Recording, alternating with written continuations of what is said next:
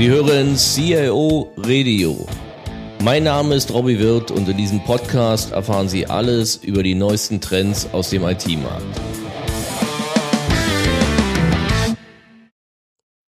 Ja, herzlich willkommen zur Episode 5 unseres CIO Radio. Unser Thema heißt heute Enterprise 2.0 und Social Collaboration. Beide Begriffe lesen wir heute in einer Vielzahl von Fachartikeln, hören sie in Vorträgen und in vielen Diskussionen. Jedoch wie das ja in der IT meistens so ist, werden diese Begriffe häufig auch eher marketingmäßig verwendet. Daher wollen wir in dieser Episode klären, was Enterprise 2.0 und Social Collaboration eigentlich bedeutet und welche Auswirkungen diese Trends auf unsere zukünftige Arbeitswelt haben. Wir werden typische Werkzeuge diskutieren und abschließend wie immer klären, was Sie als CRO tun sollten, um diese Themen erfolgreich in Ihrem Unternehmen umzusetzen. Ja, und dazu haben wir heute wieder einen Gast in der Sendung, Alexander Kluge. Der eine oder andere mag ihn ja aus der Episode 1 unserer CIO Radio Reihe schon kennen. Aber Alexander, vielleicht kannst du trotzdem mal damit beginnen, dich vielleicht noch mal kurz vorzustellen, so dass jeder auch einordnen kann, wo du herkommst, was deine Erfahrungen sind und vor allen Dingen, woher eben deine Kenntnisse aus diesen Bereichen Enterprise 2.0 und Social Collaboration kommen. Ja, danke schön, dass ich wieder zu Gast sein darf, Robbie. Ähm, kurz zu meinem Hintergrund. Ich äh, bin jemand, der seit vielen, vielen Jahren an der Schnittstelle von Organisationsentwicklung und äh, Informationstechnologie arbeitet. Bin von Hause aus Betriebswirt, Organisationspsychologe, habe dann irgendwann mich in die IT vorgearbeitet, äh, verschiedene Unternehmen gegründet, auch im Softwareentwicklungsbereich und geführt, später verkauft und äh, bin jetzt als Berater im Bereich, ja, vor allem auch Social Collaboration, Enterprise 2.0, Digitalisierung, digitale Transformation ähm, tätig. Also ich begleite eigentlich Unternehmen auf dem Weg, äh, des digitalen Wandels in diese neue Zeit. Und deshalb ist das Thema Enterprise 2.0 natürlich eines der Schlüsselthemen mit denen ich in den letzten Jahren zu tun hatte. Ja, dann lass uns doch direkt mal einsteigen, Thema Enterprise 2.0 Social Collaboration. Was versteht man darunter? Beziehungsweise wo kommen diese Begriffe eigentlich her? Ja, der Begriff ist ähm, gemessen in IT-Zeitaltern, ist der ja schon relativ alt. Also Enterprise 2.0 tauchte zum ersten Mal auf, als Andrew McAfee einen Artikel geschrieben hat, der übertitelt war mit dem Stichwort Enterprise 2.0. Und ähm, ihm ging es darum, in diesem Artikel, den wir auch gerne in den Speaker Notes hier mal verlinken sollten, ähm, wie der Einsatz sozialer Software, Social Software in, äh, in Unternehmen, die Zusammenarbeit innerhalb des Unternehmens verbessern kann, ähm, später auch natürlich über die Unternehmensgrenzen hinaus erweitert den Begriff.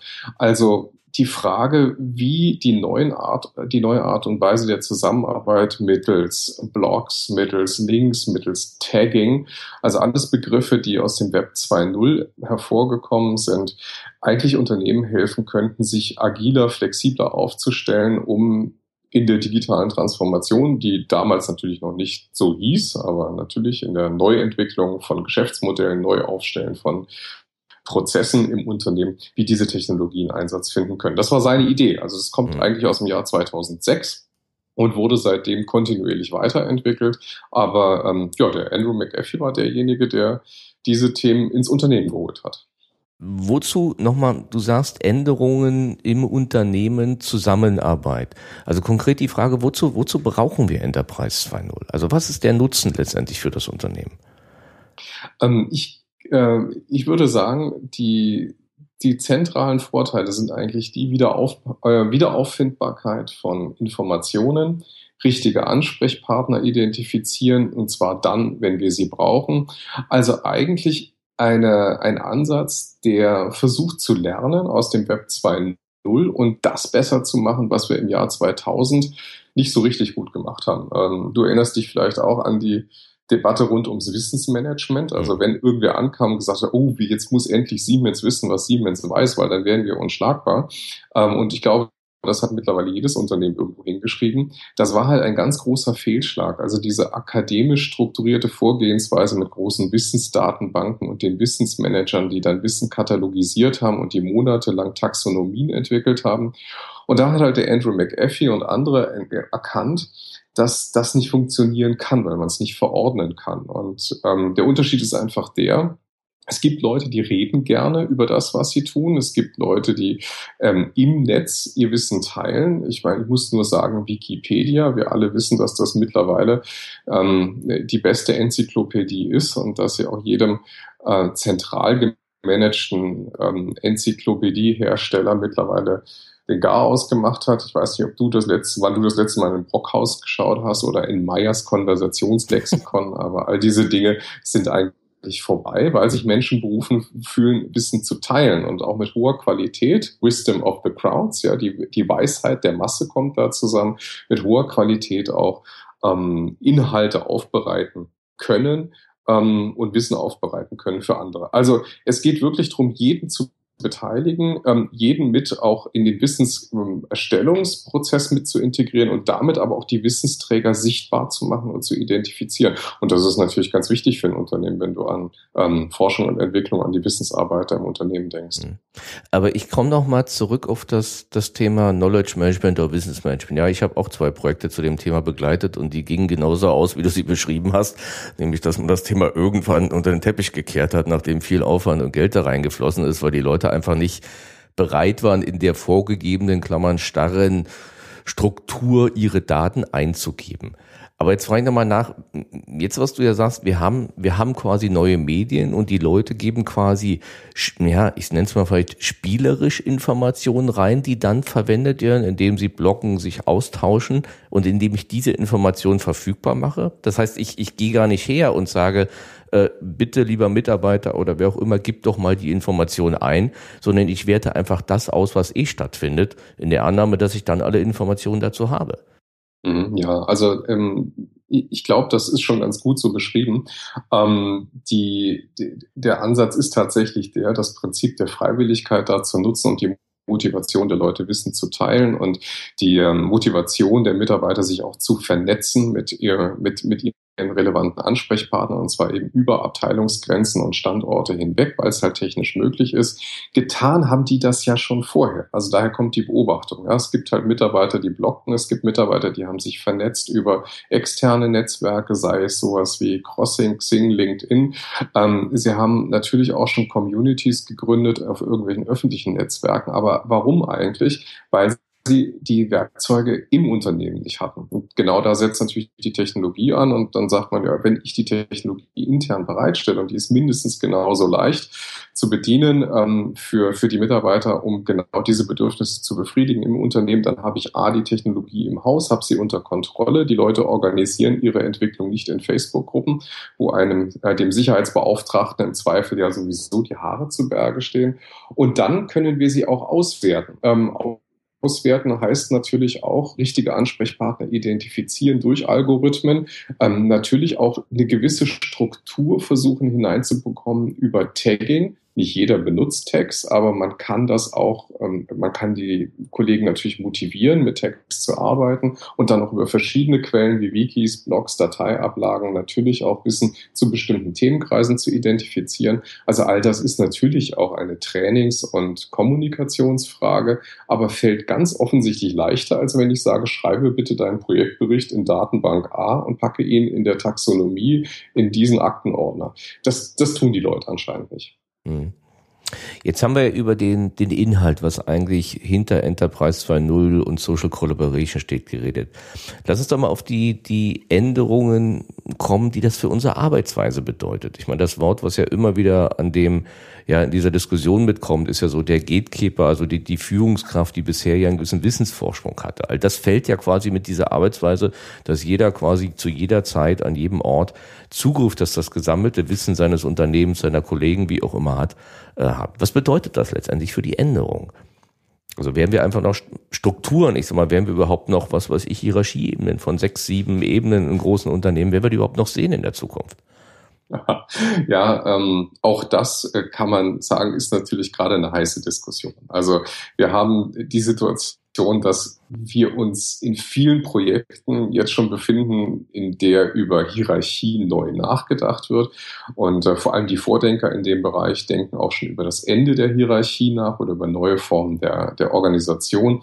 Ähm, Hierarchy statt Hierarchy ist eines dieser Stichwörter. Auch dazu werden wir in den Notes mal einen Artikel verlinken. Also die Frage eigentlich, ob wir uns, wenn wir uns sowieso in losen Netzwerken organisieren und ähm, ähnlich wie im Web 2.0 ähm, auch unsere Arbeit sich organisieren wird, warum brauchen wir dann eigentlich noch eine Organisationsform wie das klassische Unternehmen mit den Abteilungen und den Hierarchieebenen.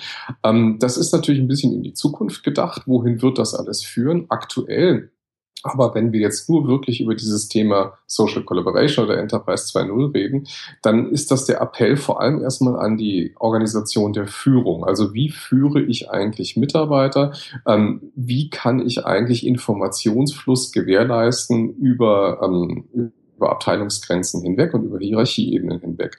Und da bremst natürlich, und darauf zielt vermutlich auch deine Frage ab, da bremst natürlich auch das Management. Also das mittlere Management, die klassische Lehmschicht ist die Zielgruppe, um die man sich sehr kümmern muss. Also es gibt Diskussionsansätze, wo man sagt, also die ist das Problem, ja, da werden sie sehr stark problematisiert, liegt ja auch auf der Hand, weil die hatten die klassische Steuerungsfunktion, das mittlere Management, die haben die Filterfunktion, die haben dafür gesorgt, dass auf dem Schreibtisch des Vorstands nur noch die, äh, die wesentlichen Informationen landen.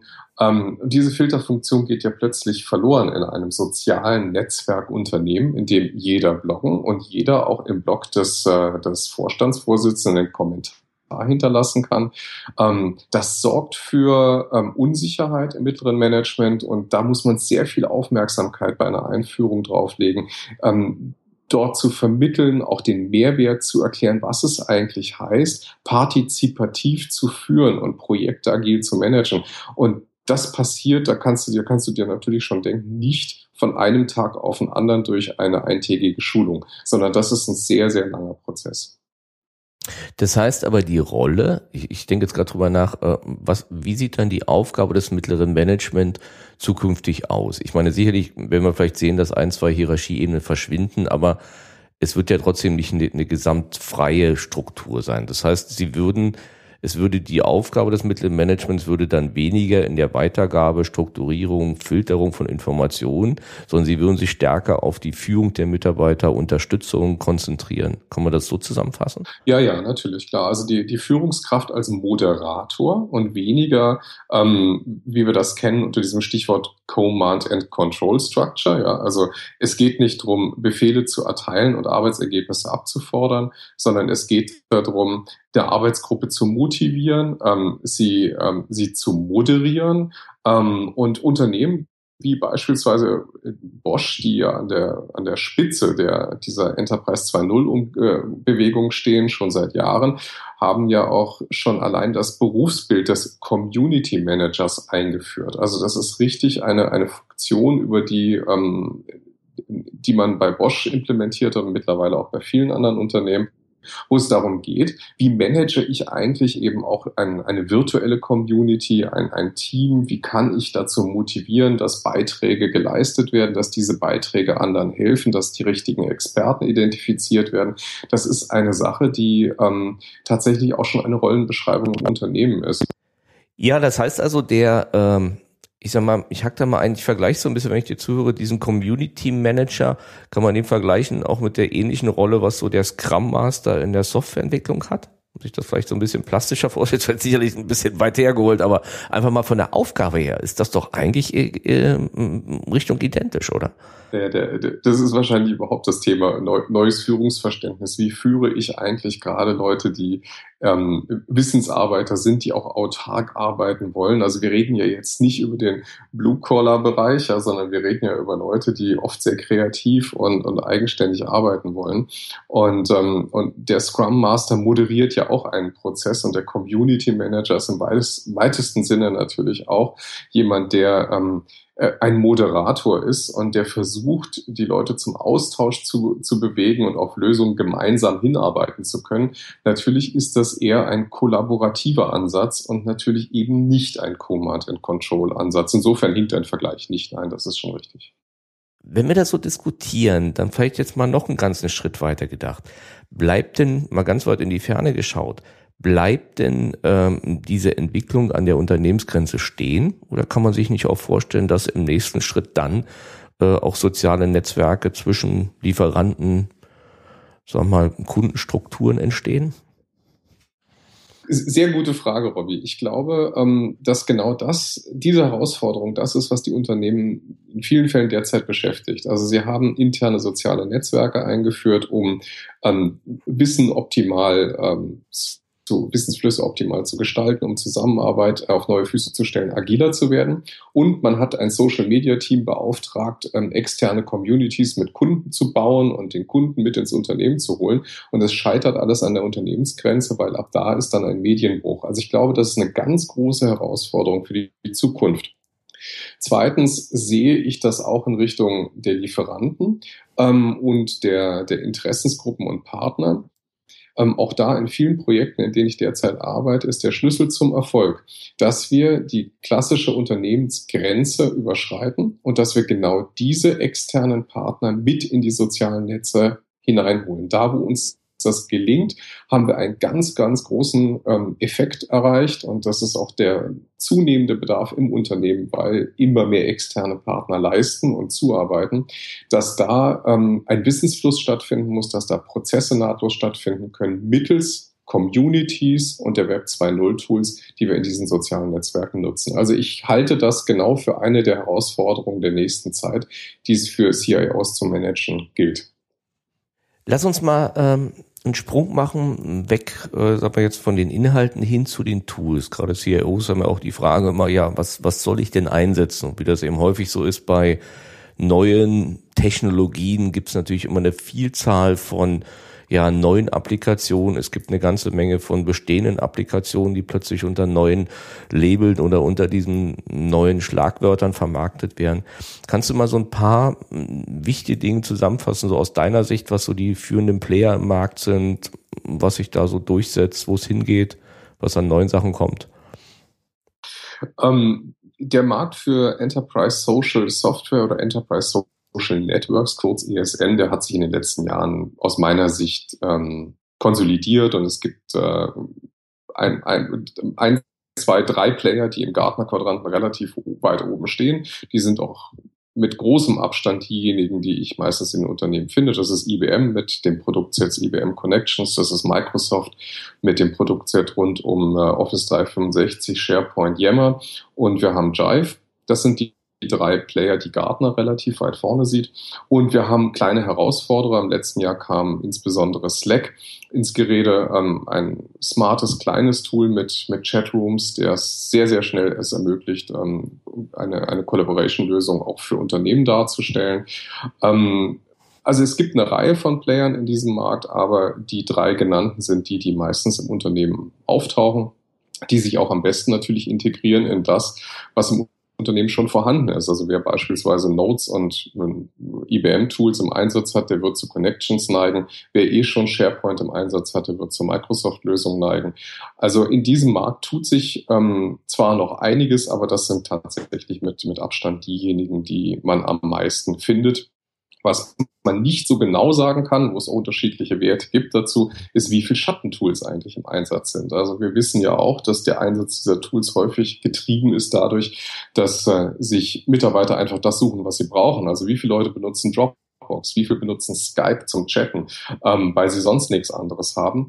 Diese Dunkelziffer ist, glaube ich, recht hoch und äh, ich habe neulich gerade eine Studie auch gelesen dazu, insbesondere auch in Industrien wie Banken und Versicherungen weit verbreitet einfach die Schattentools zur Collaboration. Und da hat der CIO die Herausforderung, ähm, diese Dinge aus dem Schattendasein zu holen und durch eigene, selbstkontrollierte Tools bereitzustellen. Ja, ist eigentlich eine schöne Überleitung. Kommen wir eigentlich dann auch zur Abschlussfrage. Was müssen die CIOs tun? Weil du sagst ja gerade, es sind ja mehrere Dinge. Klar, die, die, die Schatten-IT ist ja letztendlich, auch wenn man sie manchmal als Bedrohung empfindet, immer ein Zeichen, dass ein Bedarf ist, der mit den traditionellen Tools nicht gedeckt ist. Das ist das, was du auch sagst. Das heißt, zum einen hat ja der CEO sicherlich klar, diese, diese, die Aufgabe, die Schattentools wegzunehmen. Aber was, was muss er noch tun? Es passiert ja eine ganze Menge und es passiert vor allen Dingen in dem Bereich eine Menge, die von anderen Abteilung getrieben wird. Also was ich wahrscheinlich der internen Kommunikationsabteilung, die die Sachen ran. Also wie sollte er sich dazu aufstellen, um diese Entwicklung aktiv nach vorne zu treiben? Ähm, ich denke auch, dass man Schatten-IT vor allem an der Stelle als Möglichkeit nutzen kann. Wenn man, wenn man denn rauskriegt, was da alles so läuft, dann weiß man, was der Bedarf ist. Ne? Und ähm, ich denke, der CIO wird heute auch bemüht sein, entsprechende Werkzeuge zum File-Sharing ähm, zum äh, gemeinsamen Arbeiten in Arbeitsgruppen, also sprich Communities. Ähm, er wird solche Werkzeuge bereitstellen und ähm, wird allerdings auch relativ schnell realisieren, dass sich die nicht von alleine plötzlich ähm, zu den Nutzern durchsetzen. Ja? Also das haben wir auch immer wieder in den Projekten. Man stellt ein Tool hin und dann nutzt es halt keiner. Und mehr denn je als bei klassischen Einführungsprojekten von einer neuen SAP-Version oder einem Rollout von einer von Office oder anderen Produkten ähm, ist natürlich hier eine Motivation der Nutzer gefragt. Eine neue SAP-Version muss jeder benutzen. Punkt aus. Der kriegt eine Schulung und der hat da gar keine Wahl.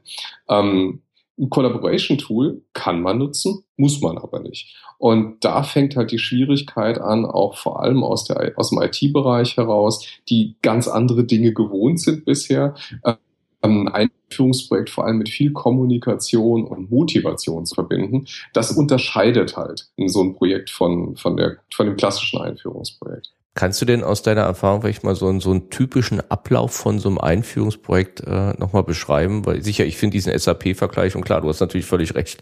Ich meine, wenn ich ein Finanzsystem einsage, dann wird da drin gebucht und damit passt da. Das geht natürlich hier nicht und sicher, wenn die Leute jetzt auf unsere Ausgangsdiskussion da nicht wieder dahin kommen wollen, dass wie bei den Wissensmensch-Systemen, dass irgendwas verordnet wird, was da nicht stattfindet, muss es anders. Also kannst du mal aus deiner Erfahrung so ein Projekt beschreiben, wenn man da so ein paar, paar typische Schritte? Ähm, ja, was sind typische Schritte für die Einführung ähm, eine, eines solchen Projektes? Also das erste ist ähm, aus meiner Sicht das Top-Management-Commitment. Natürlich kann man auch bottom-up anfangen und sagen, wir stellen so eine Software mal hin und gucken, dass sie sich viral verbreitet. Das hat häufig in Unternehmen mit Chat funktioniert, aber es funktioniert mit internen sozialen Netzwerken nicht unbedingt. Also aus meiner Sicht ähm, wichtiger Erfolgsfaktor Top-Management gewinnen, Vorstand vorne hinstellen, auch kommunizieren. Wir wollen eine neue Art und Weise des Miteinanders haben. Das ist für mich einer der Erfolgsfaktoren. Zweiter Erfolgsfaktor ist, ein schlagkräftiges Projektteam zu haben, interdisziplinäres Projektteam. Das darf nicht nur IT machen, das scheitert. Also da muss IT mit Unternehmenskommunikation idealerweise vielleicht auch mit HR zusammen in einem Boot sitzen und an einem Strang ziehen, denn es geht um eine Neuaufstellung der Organisation. Dritter wichtiger Punkt, ähm, ein Pilotprojekt fahren, was für alle sichtbar ist, was neugierig macht die digitalen Treiber identifizieren im Unternehmen. Das sind nicht immer unbedingt die jungen Leute, das sind die, die erkennen, welches Potenzial in neuer Technologie liegt. Und wenn man dann dieses Projekt auch sichtbar fährt, also dass alle erkennen, Mensch, da machen irgendwelche Leute was Innovatives, dann macht es neugierig. Dann gibt es einen Pull-Effekt. Und ähm, an der Stelle kann man dann auch anfangen, über einen Rollout nachzudenken. Dauert mitunter Jahre und nicht Monate und braucht sehr, sehr viel begleitende Kommunikation und ähm, ja, wie wir das so nennen, Adoption und Enablement. Lass uns doch abschließend nochmal auf den, auf den CIO kommen. Was, was bedeutet das für den CIO? Ich meine, wie sollte er sich in, in dem Thema aufstellen und ja, welche Aktivitäten stehen da momentan für ihn im Vordergrund? Also mein erster Rat für den CIO ist auch schon das, was ich ähm, vorhin zum Projektteam sagte.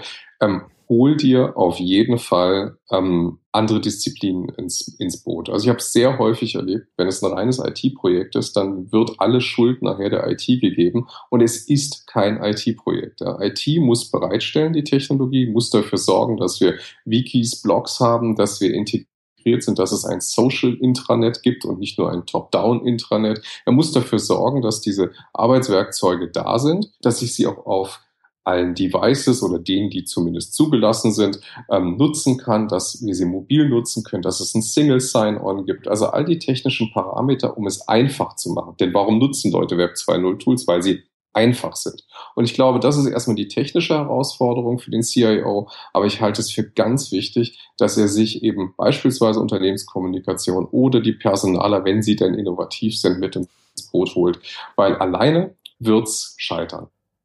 Ja, Alexander, ich glaube, damit haben wir hinreichend erklärt, was hinter den Begriffen Enterprise 2.0 und Social Collaboration steckt.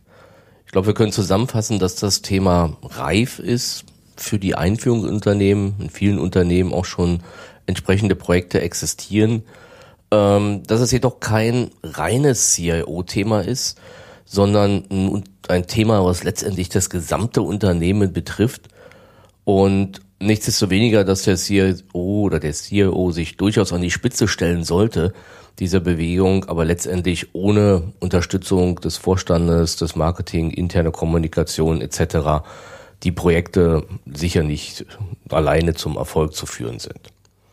Alexander, vielen, vielen Dank für die Information und für die Teilnahme am Podcast.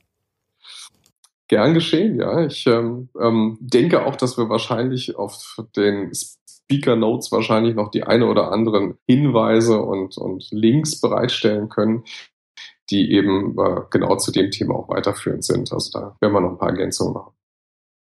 Ja, das sollte man machen und ich, ich merke mir nochmal vor, dass er vielleicht dieses Thema Social Networks über Außengrenzen oder Unternehmensstrukturen, Lieferantenketten, dass wir zu dem Thema uns vielleicht nochmal äh, separat zusammen diskutieren.